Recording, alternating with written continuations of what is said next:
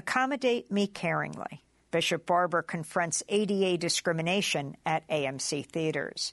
El obispo William Barber alza su voz ante la discriminación por discapacidad que sufrió en un cine de la cadena AMC. Amy Goodman y Dennis Monihan. Bishop William Barber is taking a stand. El obispo William Barber se ha parado firme después de que se le negara un lugar para sentarse. El hecho sucedió el día después de Navidad. Barber es un reconocido activista por los derechos civiles, copresidente de la campaña de los pobres, teólogo y predicador. Es profesor de la Universidad de Yale y director fundador del Centro de Teología Pública y Políticas Públicas de la Escuela de la Divinidad de esa institución universitaria. Además, sirvió durante 30 años como pastor de la iglesia cristiana Greenleaf de la ciudad de Goldsboro en el estado de Carolina del Norte. La madre de Barber, de 90 años, quería pasar la Navidad con él. Ambos deseaban ir al cine a ver la nueva versión recién estrenada de El color púrpura, una película de 1985 basada en la novela homónima de Alice Walker, ganadora del premio Pulitzer. Para ello se dirigieron a una sala de cine de la cadena AMC en la ciudad de Greenville. Fue ahí cuando empezó su problema. En una conferencia de prensa que brindó días después, Barber, cuya elocuente y vibrante oratoria ha sido comparada con la de Martin Luther King, se conmovió al describir lo sucedido.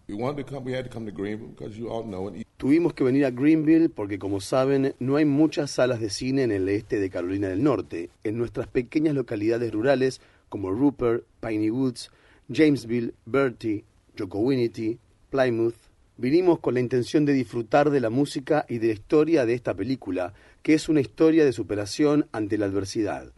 No suelo hablar sobre asuntos personales, pero si me lo permiten, esta vez lo haré.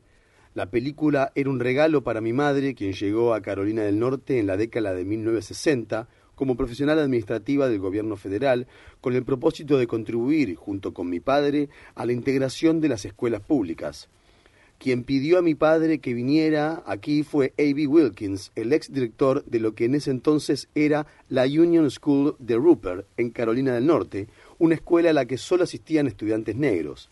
Se suponía que ir al cine esta semana para ver esta película sería un regalo tanto para mí como para ella. Going to this movie this week was supposed to be a gift to me and a gift to her.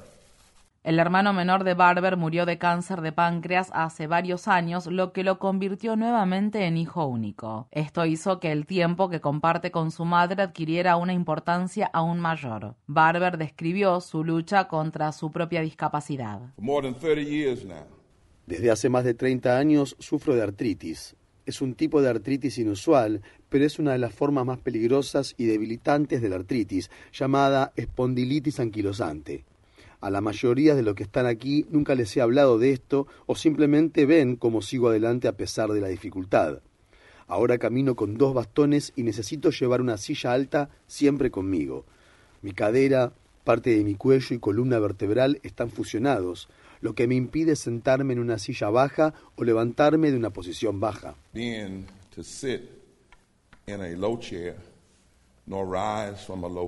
El personal del cine AMC de Greenville, Carolina del Norte, no permitió que Barber utilizara su silla especial en la sala de cine. Las autoridades de la sala llamaron al personal de seguridad y a la policía, quienes sacaron a Barber del cine por la fuerza. Barber se puso entonces de color morado, pero no vio el color púrpura. En conversación con Democracy Now, el obispo expresó: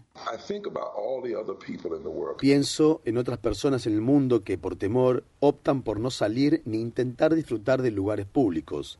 La ley dice que hay que contemplar las necesidades de las personas con discapacidad y ofrecer adaptaciones razonables. No hubo ningún intento de contemplar mi situación y ofrecer esa adaptación. Solo se me dijo que no, que no podía quedarme en el cine. Punto. Fin de la historia.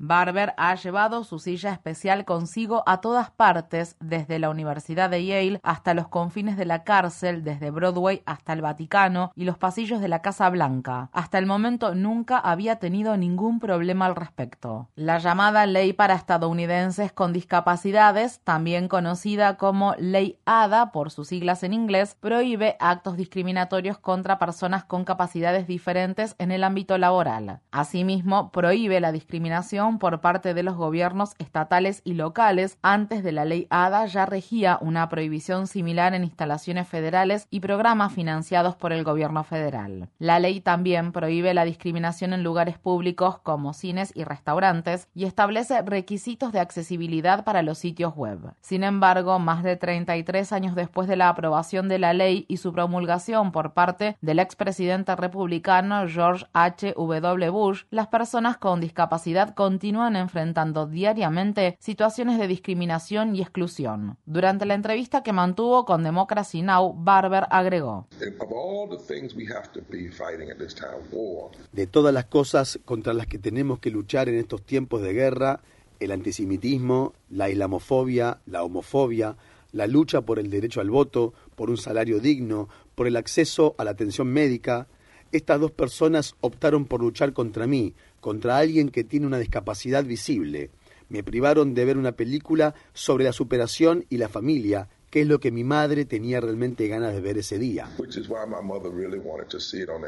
Resulta irónico que el obispo Barber haya sufrido discriminación al intentar llevar a su madre, una activista por los derechos civiles, a ver El color púrpura, una película que ahonda en las experiencias de la comunidad negra en el sur de Estados Unidos durante las primeras décadas del siglo XX, cuando las leyes segregacionistas de Jim Crow estaban vigentes, experiencias que dejaron una marca profunda en Barber y su familia. Pero el reverendo Barber es un referente social. Tras el incidente, Adam Aaron, director ejecutivo de AMC Theaters, la cadena de cines más grande del mundo, viajó en avión hasta Greenville para reunirse con Barber. Barber afirma que la conversación que mantuvieron es solo un comienzo. En su conferencia de prensa, el obispo expresó: This is about what systemic changes and policy changes to training hay que analizar qué cambios sistémicos y de políticas de capacitación son necesarios para garantizar que esto no le ocurra a nadie más. En el futuro, la sigla AMC debería significar acomódame con mucho cuidado. they will accommodate me caringly.